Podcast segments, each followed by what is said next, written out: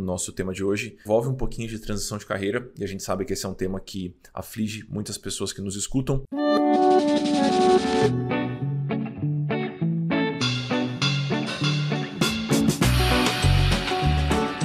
Essa é a nossa conversa, um podcast feito para você, planejador financeiro. Do lado de cá, eu e o Amuri vamos discutir cases, responder perguntas, explorar pontos que são muito importantes dentro desse nosso universo. De alguma forma, a ideia é oferecer um pouquinho do que nós adoraríamos ter recebido lá atrás, no início das nossas jornadas. A gente espera, de coração, que cada episódio funcione como um abraço para quando essa caminhada estiver meio solitária demais. Amigos, sejam bem-vindos. Esse é mais um episódio da nossa conversa. E antes da gente entrar no nosso tema de hoje, a gente precisa dar uma retomada nessa agenda. Vivian, você precisa fazer a conta de as pessoas vão estar estudando esse episódio quando? O que vai estar acontecendo quando as pessoas estiverem escutando esse episódio? Ixi, pior que agora eu perdi a referência. Eu acho que esse episódio vai pro ar semana que vem, dia 11 de abril. Então a gente vai ter acabado de fazer uma roda em Floripa. Isso. Que vai ser amanhã, no caso. Exato, isso. E a gente e vai ter que montar breve, esse calendário de novo. Hum. E em breve. E em breve estaremos em Belém e Macapá. Então, se você é uma pessoa que mora em Belém ou conhece alguém de Belém, qualquer pessoa de Belém e de Macapá, fala pra gente, envia isso, envia o nossa.cc barra rodas e a gente quer encontrar pessoas que estão pensando em trabalhar nessa área nessas cidades. Seguimos firmes com o nosso projeto de rodar todos os estados. e acho que esses dois vão ser os primeiros mais desafiadores, assim, né? Que tem uma, um mercado talvez um pouquinho mais, é, mais imaturo, mais iniciante, não, não sei. Belém, Belém talvez nem tanto, mas, mas Macapá, com certeza. Boa, acho que tem uma, uma comunidade menor, talvez. Sim. Então, estamos ansiosos. Lembrando que as rodas, acho que essa roda de Belém é a roda na qual eu estou gastronomicamente mais ansioso de todas que a gente já fez até aqui. Estou ansioso pro pato no Tucupi. Você e... sabe que eu, eu nunca fui para Belém, nunca fui para o norte, nenhum lugar do norte. E aí todos os amigos que eventualmente eu posto alguma coisa, né, divulgando a roda e enfim, aí algum amigo fala: "Nossa, peraí que eu tenho um restaurante para te indicar e você tem que comer não sei o que na folha de não sei o que". E você, peixe com açaí. Eu, eu nem sei que sabores, assim, eu tô, tô esperando. Mas tá vai, ser, vai ser uma grande semana, vai ser uma grande semana. Lembrando que as rodas, pessoal, elas são um espaço de troca entre planejadores e aspirantes a planejadores.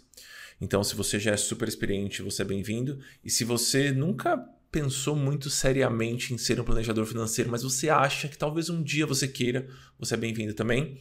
Nós já fizemos um bocado de rodas, Salvador, Rio, BH, Brasília. Uh, onde mais que a gente foi?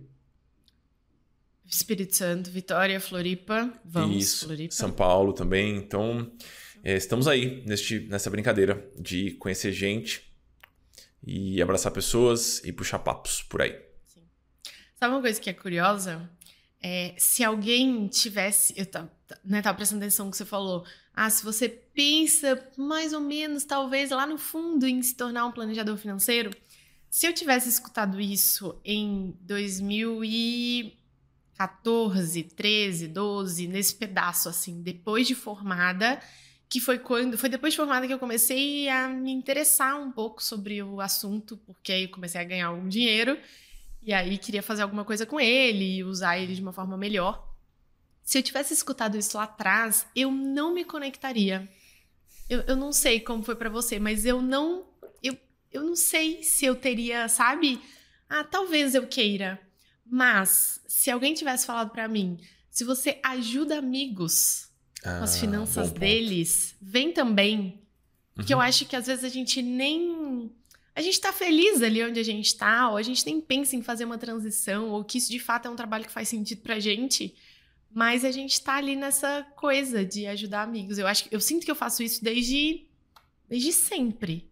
Uhum. Desde sempre eu gosto de dar pitaco no dinheiro das pessoas, assim. Sabe que uma, uma coisa interessante, né? Uh, e aí já conecta até com o tema desse episódio. Tem mais algum recado inicial pra gente falar sobre isso? As rodas, né? Que a gente tá. Rodas. Isso. Isso. Ah, a gente tem também, a gente vai falar em breve, nos próximos episódios, sobre a formação também, porque temos algumas definições que já estão acontecendo, então estamos animados Exato. com isso também. Mas por enquanto, rodas, sejam bem-vindos, nossa.cc rodas. Vai ser ótimo encontrar vocês por aí. Sobre, sobre transições e sobre quem são os planejadores. Eu acho que um dos poucos pontos que unem basicamente todos os alunos da turma de 22 e todos os alunos da turma de 23, que dá mais de 150 pessoas, certo? Dá umas. Certo. Por aí, umas 150 pessoas. É, um ponto, um dos poucos pontos em comum é essas pessoas, a maior parte delas pelo menos, já ajudaram amigos. Então, se a gente tentasse ver um. Tem algum bacharelado em comum entre essas pessoas? A maior parte é de economia, a maior parte é de administração? Não. Tem uma questão de gênero, sexo biológico? Não também, não também. As turmas têm, acho que foram mais mulheres nos últimos, nas últimas duas turmas, mas temos, temos de tudo ali. Idade também não. Tem pessoas muito jovenzinhas e pessoas já bem mais velhas do que nós. Mas há um ponto que une essas pessoas é a paixão pelo universo das finanças pessoais e o fato de constantemente elas são demandadas por alguns amigos ou por muitos amigos. E é engraçado porque a gente começa a ajudar os amigos sem nenhuma pretensão, né? De, ah, porque eu vou fazer isso, eu vou... A gente começa assim, sem, sem pressão nenhuma. Alguém pediu uma ajuda, a gente senta, ajuda do jeito que fala como a gente faz. Ah, eu li esse livro, dá uma olhada nesse vídeo, vai dando aquela ajuda ali meio, meio pontual. E, e aí eu acho que tem uma virada, que é quando a gente conhece um planejador é financeiro. Foi, é isso. É isso. Talvez Essa a gente é a até mesmo. conhece num campo, né, no Instagram, nas redes sociais em geral. Às vezes a gente tem a oportunidade de chamar essa pessoa ali no, no direct ou no WhatsApp ou marcar um café e conversar assim cinco minutos. E aí é onde vem o clique de não, eu só gosto dessa área. Eu nem sei se já aconteceu isso com alguém, acho que com poucos. Geralmente o clique que vem é que negócio massa. Eu quero Sim. ser isso aí também. Engraçado. Né? Você teve essa pessoa que você olhou assim na época?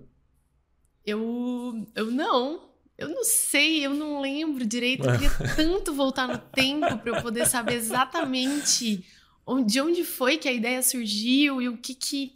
Eu lembro que foi o Rafa, mas é, eu, eu não sei. Eu não lembro.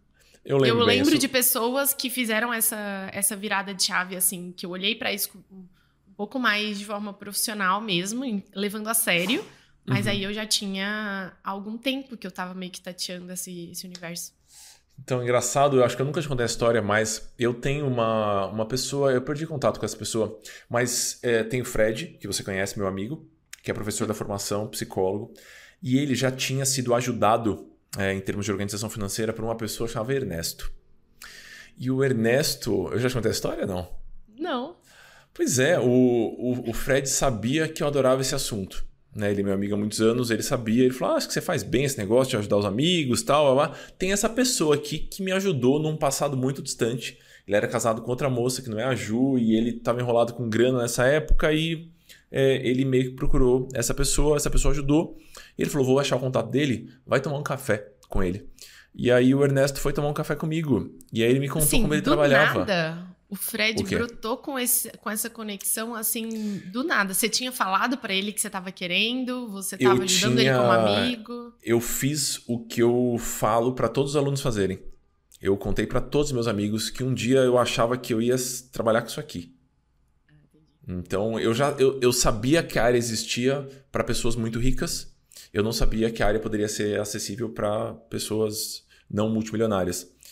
Mas eu não tinha nenhuma referência na época. Aí eu contei pro Fred, o Fred falou dessa pessoa, essa pessoa foi super generosa em tomar um café comigo assim. Eu sempre lembro dela quando eu tô numa semana muito pegada de trabalho e algum planejador me pede pra dar um pitaquinho ou pra tomar um café. Aí eu falo, puta, eu vou, porque naquela época o Ernesto despencou de sei lá onde, ele foi tomar um café perto da minha casa ainda.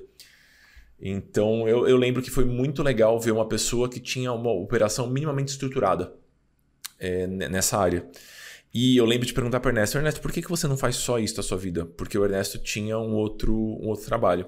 Aí ele falou, porque eu acho que não tem mercado.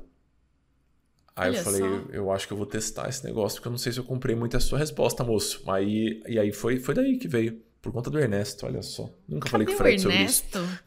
Vamos Onde tá procurar o o Ernesto? Ernesto? Eu fiquei É curiosa, quero tomar um café com o Ernesto também. Eu, eu tive essa curiosidade há alguns anos e eu vi que ele está no LinkedIn, mas ele não trabalha com planejamento financeiro mais. Ele trabalha numa empresa, na área, acho que na área financeira de uma empresa muito grande na época. Entendi. Que eu pesquisei. Legal. E olha que curioso você falando isso hoje de manhã, antes da gente entrar para trabalhar, eu eu gravei uns stories, é porque eu tô colocando legenda e ainda não subi, mas vou subir daqui uns minutinhos depois do almoço. É, contando que eu bati na porta de, daquela pessoa aqui de Goiânia querendo saber um pouquinho mais, mas ele não foi generoso como o Ernesto foi. Por mais Ernestos nessa vida. Isso. E, e isso. eu acho que assim, é até um pouquinho disso que a gente quer fazer com as rodas mesmo, né? Para quem. Claro. Pra quem tá nessa coisa do, ah, mas eu não vou saber o que perguntar, eu não vou saber o que falar. Você não precisa perguntar nada, você não precisa falar nada. Só senta e. É, é isso, é, é uma conversa. Sabe uma coisa que uma, uma das participantes da roda de Floripa. É, roda de Floripa, não, roda de Vitória ela me mandou mensagem depois. Ela falou, amor, uma coisa que eu achei muito curiosa é que vocês foram fazer a roda, vocês despencaram do Cerrado para Vitória, que é um, é um, bom, não é, não é longe, mas enfim, é um, é um, é um rolê, né? Não é igual na padaria na esquina aqui da, de Brasília ou num café em Goiânia. Vocês não venderam nada? Ela falou assim. Eu falei, olha, a gente tem a escola, a gente tem a escola. A gente vai abrir turma de formação? Vai abrir formação daqui a algum tempo. Mas para a gente, isso aqui é um jeito de, de certa forma, fomentar a classe, né? O mercado. Porque a gente acredita que isso aqui é muito benéfico. E existe um campo de crescimento gigantesco. Então é um pouco por aí. Sim. Mas eu achei curiosa a fala dela. Vocês não vão vender nada? A gente não vendeu nada. A gente, a gente não ofereceu livros. um pão de queijo. Isso! E ofereceu um pão de queijo ou um docinho ali na, durante a roda. Uh... Vamos entrar no nosso tema mais diretamente? Vamos. Vamos. Seguinte, na no ano foi ano passado isso. A gente gravou um episódio chamado Quem Pode Ser Planejador Financeiro. E a gente basicamente gravou esse episódio com base nos achados e nas nossas opiniões sobre a primeira turma. A gente viu pessoas que vieram de áreas diferentes. Agora a gente tem as pessoas da primeira turma, temos as pessoas da segunda turma e a gente já acumulou um bocado de horas de conversa com pessoas aleatórias por aí sobre o nosso mercado e sobre transições de carreira. E eu queria que a gente desse uma atualizada neste episódio sobre o quem pode ser planejador financeiro, focando nos casos mais clássicos, Vi. Porque por mais que a turma seja muito diversa, em especial a segunda turma, tem é, gente que veio de qualquer lugar. Tem algumas classes profissionais e alguns grupinhos que se destacam sobre os outros. Sim. Engraçado que eu não sei dizer se eles se destacam, destacam o que a gente fala porque aparece mais, né? Porque a gente tem mais na turma, não porque eles são melhores. Mas não sei se eles se destacam porque existe uma certa insatisfação na área, pelo menos num contexto atual. Ah, ou, acho, sabe? É um ponto. Porque eu acho, pegando assim, uma dessas áreas que a gente que a gente tem bastante na turma são os contadores, assim, né?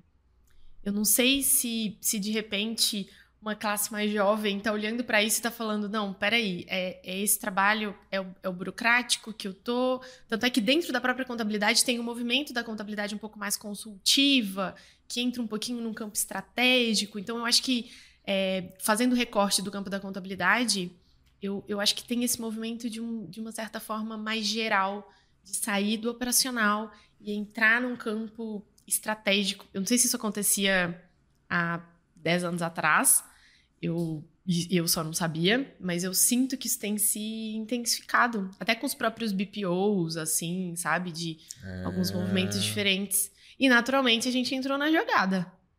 Planejadores claro, como, um, como uma alternativa, né? Um, um, um, caminho, assim. Que acho que não, não, não cabe nem o rótulo de ah, é melhor ou é pior, mas é, é uma profissão mais jovem que eu acho que tá, tem uma projeção maior atualmente. Eu estou tentando lembrar de todos os contadores que eu conheço, que eu conheço bastante, do, do, dos últimos anos profissional, de contexto empresarial e tudo mais. Eu acho que alguns deles são apaixonados pela profissão, pelas ciências contábeis. Alguns caíram nessa meio que porque a família tinha um negócio de contabilidade e eles seguem. Eu acho que todos eles estão questionando o futuro da profissão. E eu acho que eles estão questionando o futuro da profissão porque a digitalização dos processos contábeis faz com que a demanda pelo trabalho burocrático reduza, porque muita coisa está sendo automatizada, muita coisa pode ganhar escala com a ajuda dos robozinhos e, e coisas do tipo. Eu acho que esse é um ponto. Eu me lembro de conversar com um contador amigo e ele, uhum. ele falou, Vivian, assim, o pai dele tem escritório há 30 anos, sei lá, 300 anos. E ele falou, Vivian, há 20 anos a gente conseguia atender 10% dos clientes que a gente consegue atender hoje. Então, uhum. a gente precisa cada vez menos de mão de obra por conta da digitalização e, e das ferramentas, dos softwares que estão aparecendo, mesmo em escritórios mais tradicionais, assim. Então, tem Sim. esse movimento do mercado também.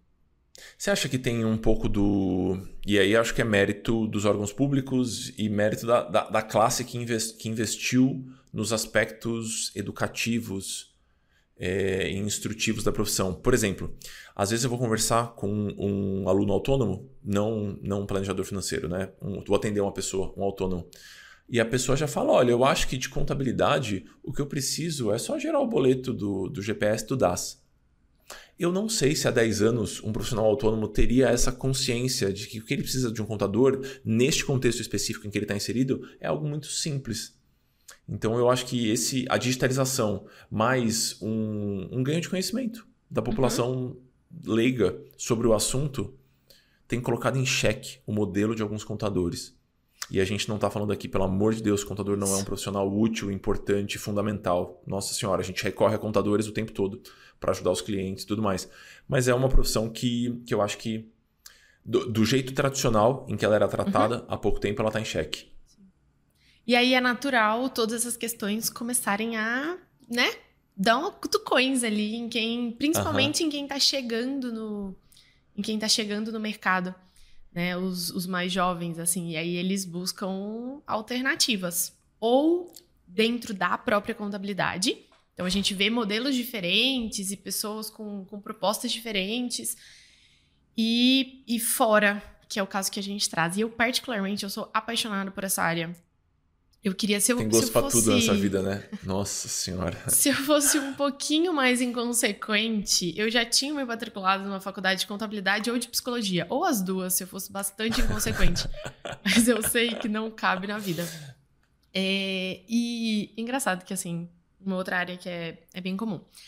Mas eu acho que a contabilidade em específica, não sei se, né, se é porque eu gosto tanto, eu acho que ela tem um match muito maravilhoso com o planejamento financeiro. Porque a gente, enquanto planejador, tem aquela coisa meio do clínico geral, né? A gente está uhum. olhando de uma forma mais sistêmica, com uma conexão muito forte com o cliente, com a realidade do cliente, do contexto dele. Então, a gente tem esse lado é, humano, eu acho que muito forte. E a gente olha tecnicamente para muitas áreas que não necessariamente nós somos especialistas. Né? E aí a gente vai recorrendo a profissionais. No caso do contador, Talvez ele vai até, o contador planejador financeiro, ele vai até recorrer a um outro contador para fazer a parte burocrática, caso ele não faça. Eu acho que a maioria, depois que faz a transação, acaba saindo bem dessa, dessa parte burocrática, de rotinas é, contábeis em si, mas ele consegue atuar num campo estratégico e isso faz com que ele seja um planejador de destaque para vários perfis de clientes, na minha opinião. Eu, eu concordo, eu quero estender esse papo, mas eu quero trazer um ponto polêmico antes. Hum. Sobre modelagem de negócio. Eu não sei sua opinião sobre isso, mas eu tenho uma opinião bem fechadinha com relação a isso, porque quando eu vou pensar em modelos de negócio, eu, eu tenho uma tendência a dedicar muito esforço e muito tempo e, enfim, eu acho que é uma, uma parte fundamental da modelagem de negócios é a comunicação. E eu já tive essa conversa com muitos contadores que estão, de certa forma, querendo trabalhar com planejamento financeiro também. E a polêmica é a seguinte: Amuri, eu devo continuar me apresentando como um contador que também faz planejamento financeiro? Eu devo vender o trabalho de contabilidade consultivo com um pezinho no planejamento financeiro? Ou eu pego uma folha em branco e eu falo, eu sou planejador financeiro, por um acaso sou ex-contador e eu tenho bastante conhecimento nessa área também. Então, eu... pode falar a sua opinião antes de eu falar a minha, senão eu vou influenciar a sua. Você vai ficar eu... com coragem na minha. Eu tive essa discussão há pouco tempo com uma aluna, há poucas semanas. Isso, eu que... tive com vários. Então, é... dessa turma, vários. Então, eu queria conversar, porque eu acho que é um ponto que aflige muitas pessoas aqui também. Sim. eu acho que vários modelos funcionam. Eu tenho, eu acho que o terceiro é o meu preferido. Porque eu não sei. Aí, claro que quando a gente vai dar. Qual um que é o terceiro? É, a gente é planejador financeiro e uhum. Eu tenho conhecimento mais aprofundado na parte tributária. Beleza. Então eu entro mais na, na parte tributária. Porque eu não. Porque quando a gente vai dar um pouco dessa opinião, é, a gente não consegue tirar o nosso viés, né? Assim, a gente, a gente fica meio enviesado. E eu tenho a sensação de que a imagem do profissional, do, do contador, ela carrega um peso de é difícil e é número e é um monte de guias, impostos, sabe? Ela é pesada para mim. Então eu acho que carregar o termo contador e junto com isso tentar vender uma coisa humana, de conversa, de conexão com o cliente, eu, eu acho que fica confuso. E, e, eu acho que é fácil as pessoas compararem o contador, por mais que, ah, não, mas eu sou esse contador diferente aqui, porque eu também não sei o quê. A pessoa já tem uma ancoragem do que ela acha que é um contador e da referência. E de valor. E de valor, boa. Eu nem tinha pensado no valor. E, e de valor. É. Então, eu, eu gosto desse, desse ar novo do, do planejador financeiro. Que eu que lembro de conversar. É, a minha opinião é, ainda é um pouco mais drástica do que isso. Assim, eu venderia o planejamento financeiro. E aí, se a pessoa perguntar o background, se a pessoa tiver interesse, se ela achar que é interessante de fato nisso, aí eu abro a parte da, da contabilidade e tal. E além da questão da comunicação, com você falando, eu lembrei disso, por causa da ancoragem, né? eu lembrei dos números além da questão da comunicação se tornar muito mais, mais delicada, porque você vai ter que vender, de certa forma, uma duplinha, né? É planejamento financeiro, mas também é contabilidade e a gente meio que faz um bem bolado das duas coisas. Além disso, eu consigo justificar um, um planejamento financeiro cuja sessão gira em torno dos 400, 500 reais.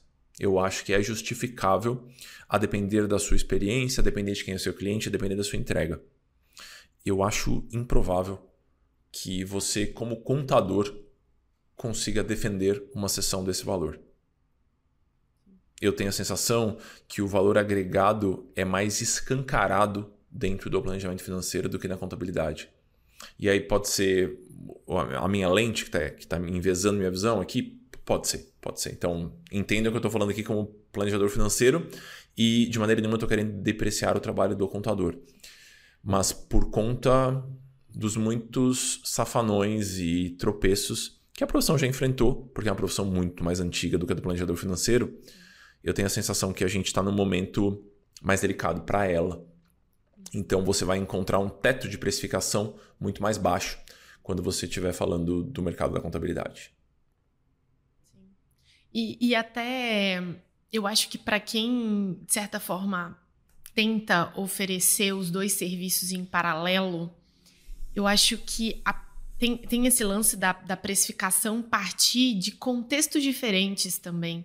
Então, geralmente, o contador cobra um determinado valor por né? mês, isso, uma mensalidade, e ele vai fazer um trabalho burocrático fora é, encontro com o cliente. Nem necessariamente tem encontro com o cliente todo mês, e, enfim, é, é um outro contexto é, de trabalho. E para as pessoas é confuso. Às vezes, para a gente é confuso, para nós planejadores, para a gente que está na área, que entende o que, até onde cada um vai, é confuso quando os alunos estão tentando explicar para a gente. A gente fica, mas aí como é que você vai falar isso? Eu lembro que essa aluna me perguntou, ela falou, olha, eu tenho um negócio de contabilidade, agora eu, eu não quero vender contabilidade, eu quero vender planejamento financeiro. Só que eu, eu vou continuar com os clientes da contabilidade, eles pagam ali, eles não me atrapalham e talvez eu até consiga unir, unir as duas coisas. E quando a gente olha para esse contexto, eu acho que é difícil, uhum. sabe? Porque aí eu venho, eu quero cobrar 400 reais em uma sessão, em uma hora de encontro com o cliente, porque, enfim, é aquele momento com, com o cliente que a gente está entregando. E eu cobro também, só que aí eu cobro 150 reais para fazer uma declaração de imposto de renda que uhum. eu, eu não consigo absorver esse valor de fato. Assim, eu não, não entendo onde foi que a contabilidade errou. Pelo amor de Deus, não faz nenhum sentido oferecer esse serviço por esse preço. Mas é um preço médio, assim, pra, de mercado. Sim. Então, eu acho que, não sei, vai ficando, vai ficando confuso é, para o cliente. O que eu acho que dá para vender essa coisa, porque se eu fosse contadora, qual seria o meu caminho, assim?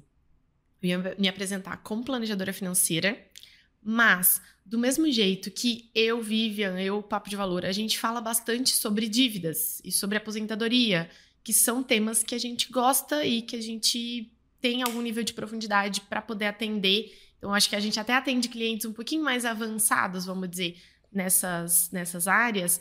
Eu acho que eu faria isso com a parte tributária.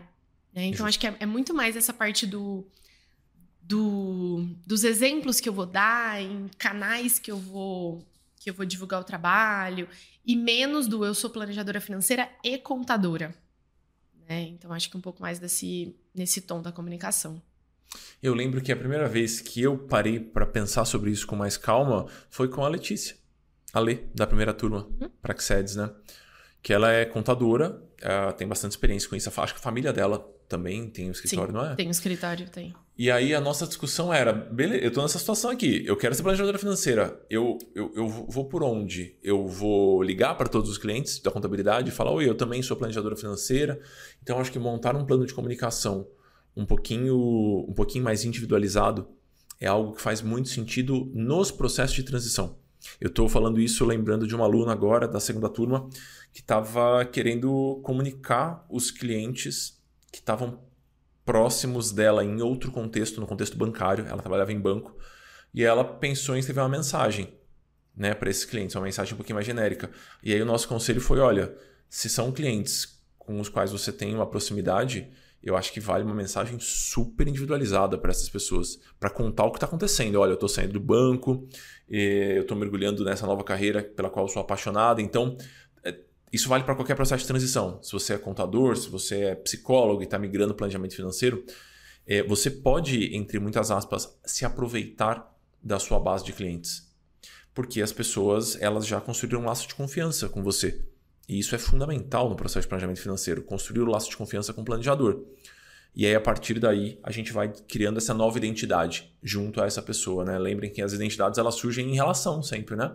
Então eu tenho uma identidade que eu sustento com aquela pessoa.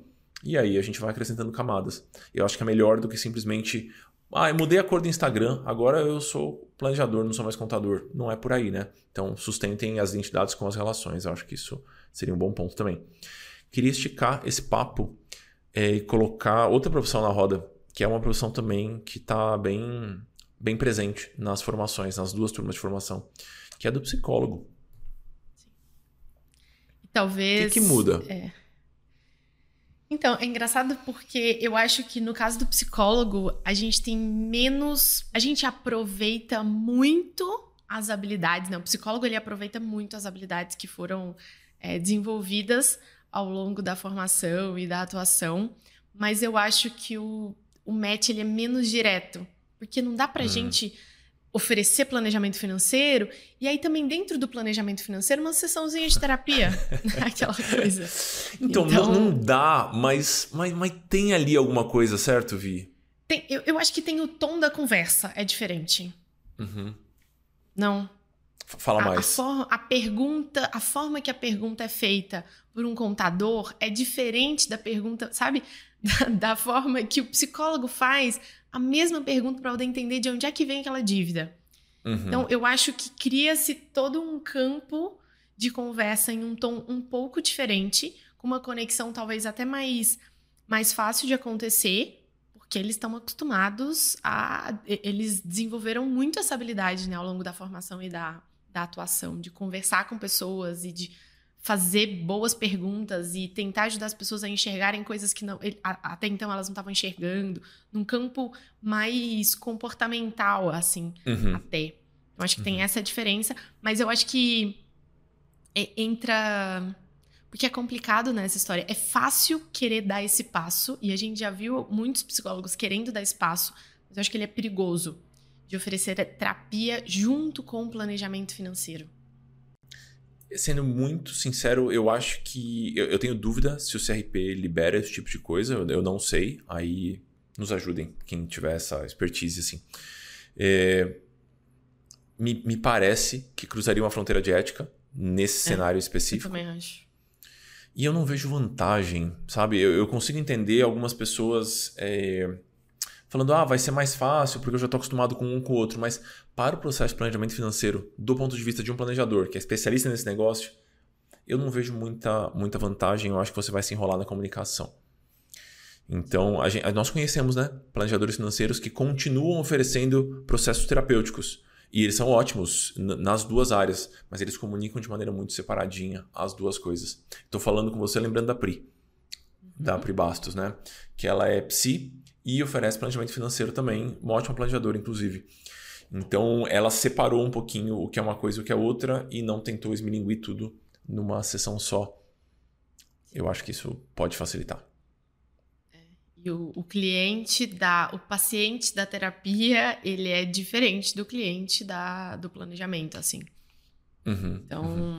até porque eu acho que às vezes a gente no planejamento a gente precisa ser um pouco duro, né? A gente precisa dar assunto para o cliente conversar na terapia. É isso. eu, eu acho que algum psicólogo defenderia que às vezes o terapeuta também é duro. Também. Mas é, é. duros de jeitos diferentes, assim. Sim, sim. Eu lembro que uma. Eu sempre falo com a. A Simone é a pessoa que me ajuda com os meus treinos, né? Então ela monta treinos físicos para mim, né? E eu sempre falo assim: eu tenho uma, uma invejinha do seu trabalho, porque eu tenho a sensação que você nunca leva o trabalho para casa meio que acabou o treino que você montou para mim, que você me acompanhou enquanto eu tô fazendo, acabou, acabou. E o trabalho do planejador financeiro muitas vezes envolve uma, um desenvolvimento de estratégia que não é feito na frente do cliente. E eu já conversei, o Fred estava aqui esse final de semana, e ele falou exatamente a mesma coisa para mim. Eu falei, Fred, como é que... Você... O Fred atende oito sessões num dia, oito, nove sessões no mesmo dia. Né? Então ele vai meio que o dia Sim. inteiro atendendo. Eu falo, cara, como, como pode assim? Eu, se eu fizesse isso, eu terminaria o dia completamente atropelado. Aí ele falou: você precisa entender que uma sessão de planejamento financeiro é muito diferente de uma sessão de terapia. Eu desligo a ligação em vídeo com o paciente, ou o paciente sai do meu consultório, para mim acabou. Eu não vou ficar na, na, na, atual, no meu atual momento de carreira, ele é muito experiente. É, eu não vou ficar pensando sobre o caso do cliente. E mesmo eu tendo um bocado de experiência com planejamento financeiro, eventualmente eu vou sair de uma sessão, eu vou carregar algumas questões para mim, eu vou precisar desenvolver algumas estratégias. Então acho que tem essa grande diferença que, que, que é um choque para quem está vindo da psicologia, na minha opinião. Conversando agora com os alunos, né? Mas, de certa forma, são, são duas áreas que têm, pelo menos, um modelo de negócio, de certa forma, parecido.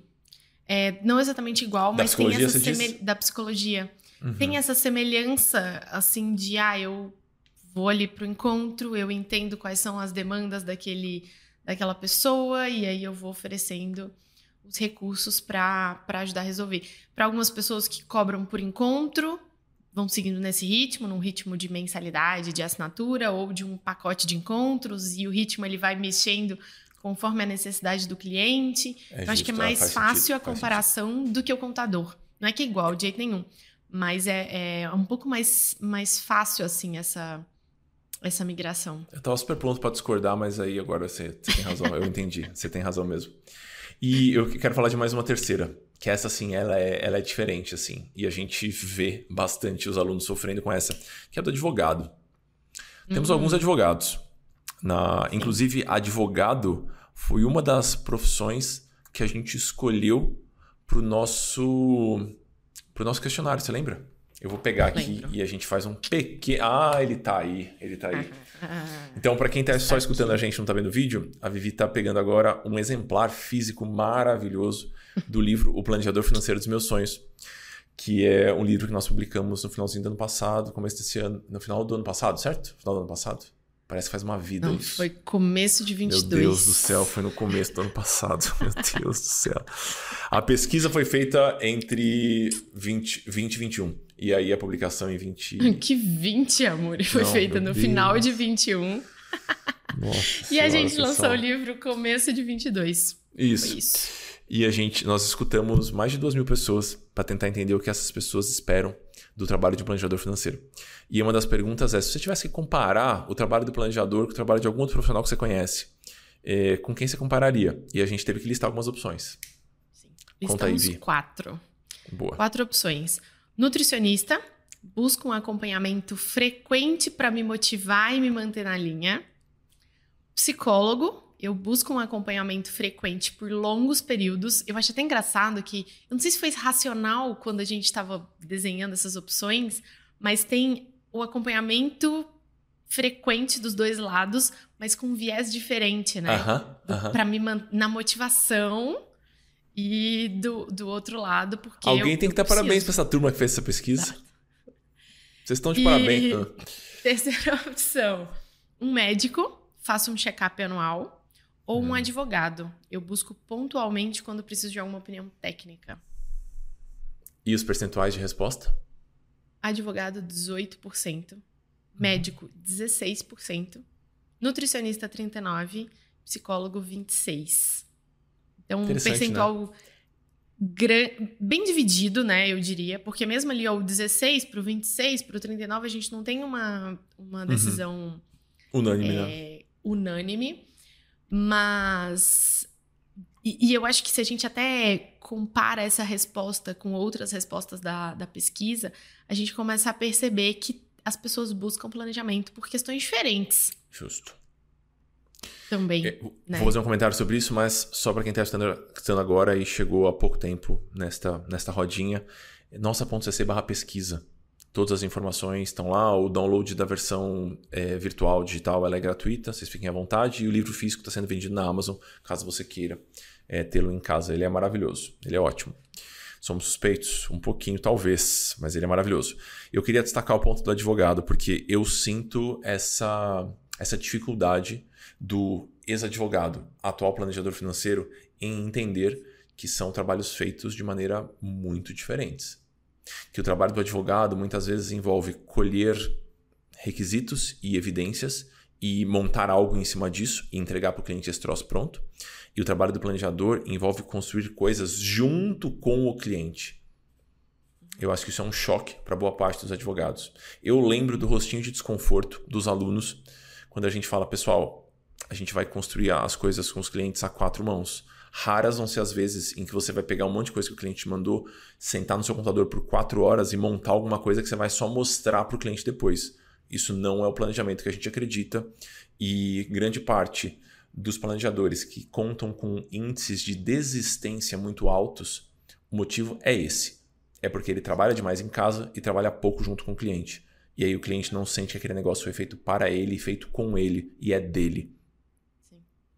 E não é que tem algo de errado com o, o, advogado dentro da advocacia. Não tem nada de errado. Ele que continue fazendo o que ele está fazendo, está funcionando, tá tudo certo.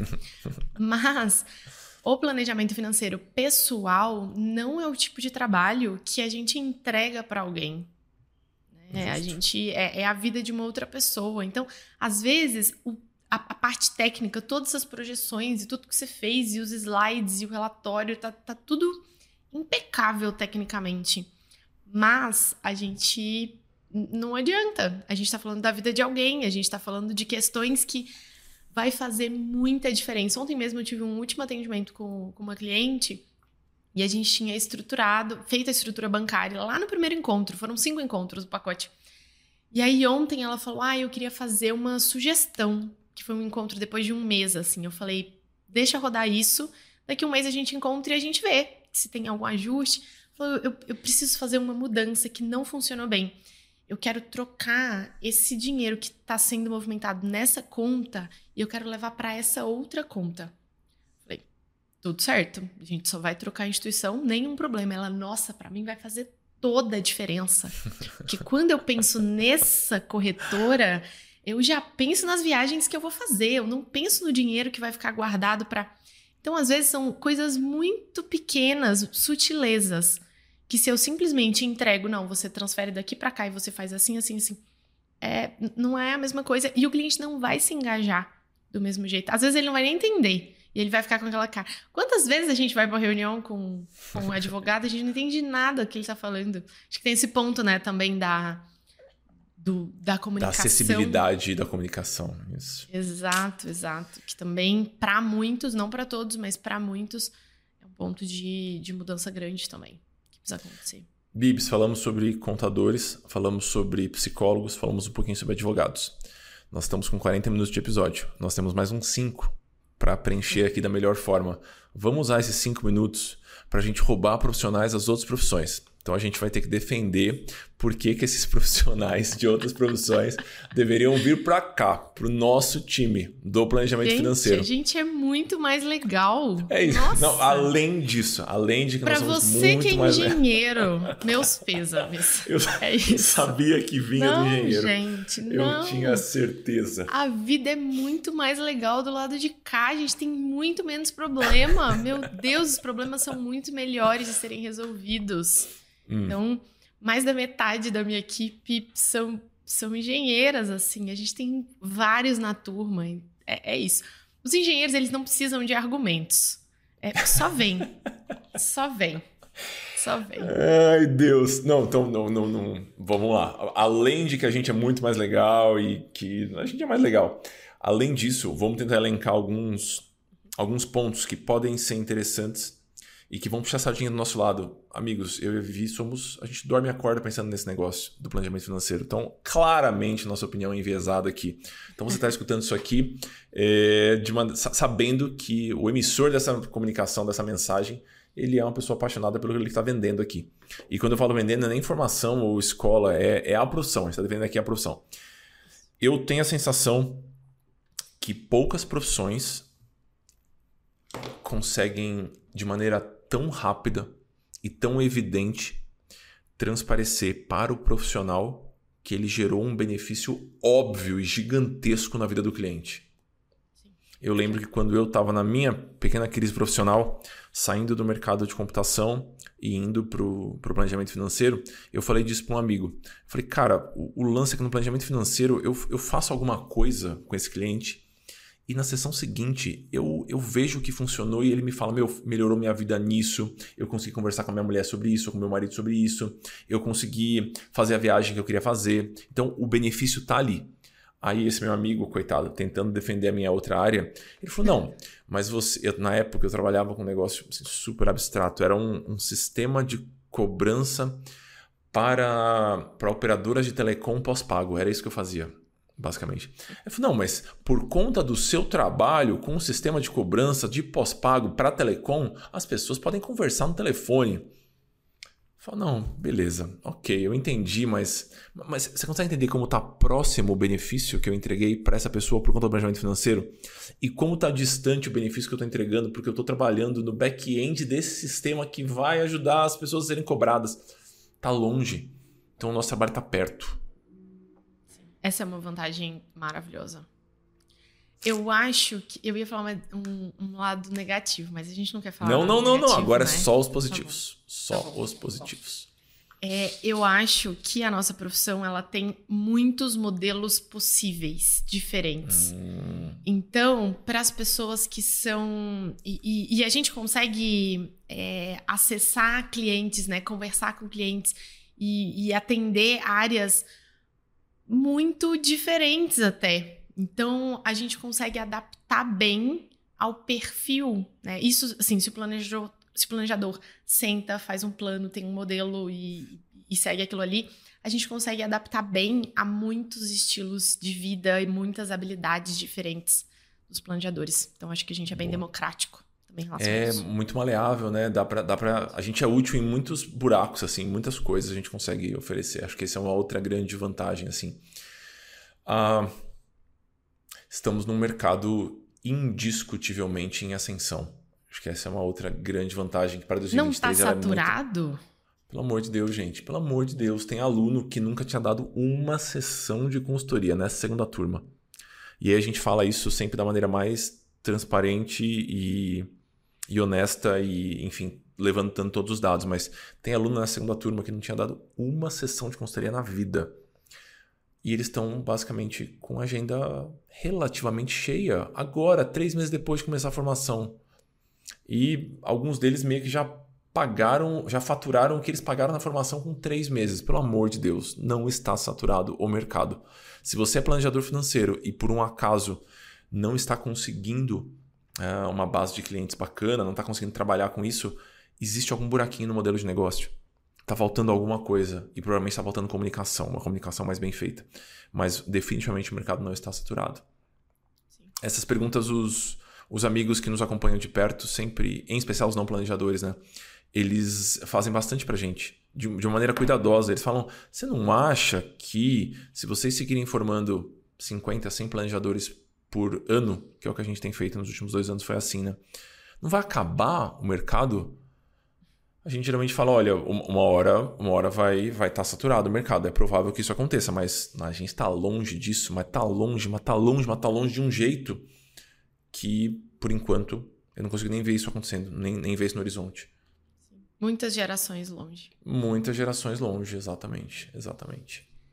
E, e eu acho que você falou a história do, do valor, assim, eu acho que é uma profissão que tem uma ascensão financeira também muito cuidado, eu vou falar isso assim, mas relativamente isso. rápida. Uhum. Né? Se a gente pensa, ah, eu, eu saio de zero, de nunca ter feito isso, a 5 mil reais ou a 10 mil reais, eu acho que muito mais rápido que a mais da metade das, das carreiras, assim. E aí, falando de carreiras saindo de uma universidade, por exemplo, sabe? Uhum. Uma formação. Eu acho Boa. que mais da metade a gente chega mais rápido. É, claro que e... depende de trocentos fatores, né? Mas... Isso, vamos só levantar esse ponto. Isso vale, vale para minha fala e para fala da Vivi. A gente não está falando que você vai sair oferecendo planejamento financeiro por aí e de repente você vai ficar multimilionário. Não é isso, pessoal. Cada aluno tem a sua trajetória. Tem alunos da primeira turma que estão agora atingindo as primeiras conquistas de faturamento. Então, 3 mil reais por mês, 5 mil reais por mês. É, definitivamente é algo possível, não é algo que vai acontecer de maneira igual com todas as pessoas. Então, a gente toma bastante cuidado para transmitir uma imagem responsável do nosso mercado, né? Mas definitivamente é uma ascensão rápida, financeira, né?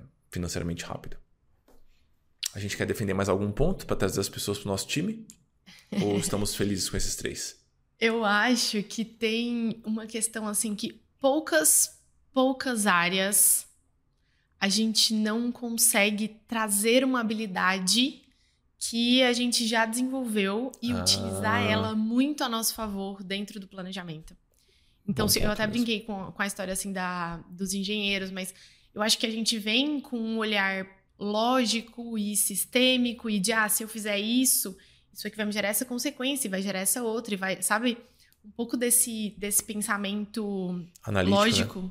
Analítico, que ele é super importante em, em muitos perfis de clientes, assim. Então, outras profissões, pedagogia ou né, educação de uma forma geral, é, eu acho que a gente tem essa coisa da conexão com, com outras pessoas e de eu vou tentar esse caminho, será que essa pessoa vai conseguir entrar nessa linha aqui? Não, então eu vou tentar por um outro caminho. Então acho que é, a gente consegue aproveitar bastante isso na, na, na, profissão. Eu me lembro, olha só, eu vou tentar procurar esse negócio. Eu acho que há uns três anos e uns 3, 4 anos atrás, a gente meio que fez internamente aqui na Papo de Valor um mapeamento de outras habilidades que a gente gostaria de desenvolver é, para conseguir melhorar a nossa atuação enquanto planejadoras. Então tem, eu, eu lembro bastante é, do olhar criativo, porque eu fiquei responsável por aprofundar um pouquinho nisso e aí trazer para o time. Cada uma ficou responsável por uma área, assim, do olhar criativo, que a gente olha para um contexto, até de endividamento, a gente olha para um contexto e a gente começa a ter ideias. E se eu fizer isso? Uhum. Se eu fizer aquilo? Sabe aquele pensamento que não tem muitas barreiras como outras profissões têm, assim. Super. Então, de, de acessar coisas e falar, vamos testar, será que dá certo? Vou fazer a viabilidade disso. Então, acho que muitas habilidades diferentes que talvez vocês que estão começando, que não deram o primeiro passo, pode parecer que, nossa, mas eu sou bióloga, eu assim, eu tô numa área, eu sou professora de química, parece que não vou não vou nada, vou literalmente jogar isso aqui fora. A gente não joga nada fora nessa vida. Tudo a gente, né, vai carregando uns pedacinhos. Boa. Eu ia eu ia começar essa lista de vantagens falando que é a melhor profissão para se estar se você é um grande fofoqueiro, mas tem a do psicólogo também. Psicólogo também é bom nessas coisas, porque ele bom. escuta muita história. Então, mas, mas, saiba aqui no planejamento financeiro, se você gosta de uma fofoquinha, é uma coisa maravilhosa. Você fica sabendo detalhes da vida de todo mundo. É ótimo. E aí, claro que você vai tratar isso com toda a ética do mundo, né? Porque você é um profissional maravilhoso. Mas é muito gostoso. Eu acho muito legal é, entrar na história das pessoas, sabe? Saber detalhes e mergulhar num mundo e depois em outro mundo e depois em outro mundo. Então, essa é uma outra grande vantagem sim, sim. Eu acho que um último ponto que eu acho assim muito legal, porque eu senti que mudou a minha relação com amigos e com pessoas que eu convivo num, num âmbito pessoal. Porque até então, é, por mais que sejam pessoas que a gente tem uma relação profunda, ela a gente está enxergando a partir da nossa perspectiva. Em um caso ou outro, a gente tenta se colocar ali no lugar da outra pessoa para poder ajudar com algum conselho, uma coisa assim um pouco mais pontual. Agora, é, depois de trocentos clientes, eu acho que a gente derruba uma parte do julgamento que a gente tem sobre o que é ah. certo e o que é errado. Por que, que essa pessoa fez isso? Por que, que ela agiu assim? Ou sabe, as reações, eu acho que a gente amacia muito esse, esse nosso olhar. Porque ou a gente faz isso, ou a gente não vai conseguir fazer planejamento financeiro. Porque as pessoas têm questões particulares e contextos muito particulares. E não dá pra gente colocar o nosso olhar no contexto, né, na vida das outras pessoas, exatamente. Então, eu achei que foi um ganho pessoal é, maravilhoso é um, para mim. É um ganho maravilhoso mesmo. Eu nunca tinha pensado desse ponto. Eu acho que ele é muito bom assim. A gente meio que abraça a, a, as sombras das pessoas, né? A parte meio podre das pessoas, todos nós temos, né? A gente aprende a, a não ter uma certa um nojo, uma ojeriza disso assim. A gente aprende até a achar bonitinho às vezes. Fala, nossa, olha que cagada, meu Deus, que ela foi uma pessoa horrível aqui. Mas ela, enfim, é uma pessoa complexa, com é mil pessoa. camadas. E é uma pessoa. É isso, basicamente é uma pessoa. Então, essa é uma ótima vantagem também. É uma ótima vantagem. Vocês perceberam que a gente tentou falar 5 minutos sobre vantagens do nosso mercado, a gente não conseguiu, falou 10, porque são muitos. A gente poderia ficar aqui mais uma horinha falando só sobre isso. Então, venha para essa piscina você também, que essa piscina é quentinha. As, informa as informações todas Ai, sobre a escola e comentários nossa sobre a profissão estão em nossa.cc. Tem um caminhão de episódios já produzidos. A gente recomenda muito o livro. Acho que o livro ele sumariza bastante a, um pouco da nossa experiência. E, e... temos um episódio. Não? Temos um episódio. Eu ia falar que a gente tem também um grupinho no Telegram. Ah, é verdade. Nossa.cc um barra Telegram. Então, se você está chegando, não conhece nenhum planejador para poder marcar esse café ou para, enfim, entra no nosso grupo, nossa.cc barra Telegram e manda um Oi, gente. Cheguei aqui nesse lugar, tô. Né? Tem, tem alguém da minha cidade? Tem alguém que a gente pode marcar um café? Eu acho que vai ser um. Vai ser, vai ser super bem recebido e certamente vão ter conexões interessantes por lá. Bom demais. Queridos, reforçando aqui os convites, é, quando você estiver escutando esse episódio, se você escutou logo quando saiu, a gente deve estar meio que na iminência de fazer as rodas de Belém, Belém Macapá, Macapá. E Recife. E Recife, que é uma grande novidade. Então a roda de Recife já tem data também, dia 5 de junho? 3 de, 3 de oh. junho. Isso, sábado, é um sábado. Isso. 3 de junho, às 10 da manhã. Ainda não temos local, em breve a gente divulga. Isso. É... E é isso, vai ser um prazer. Tô muito animada pra roda de Recife. Tô, tô muito animada para todas, mas Recife a gente vai encontrar muitos alunos, né? Que vai. a gente não conhece das pessoalmente. Duas turmas. Das duas turmas. Bom demais. Queridos, obrigado mais uma vez. Beijo grande, fiquem bem. Até mais. Tchau, tchau.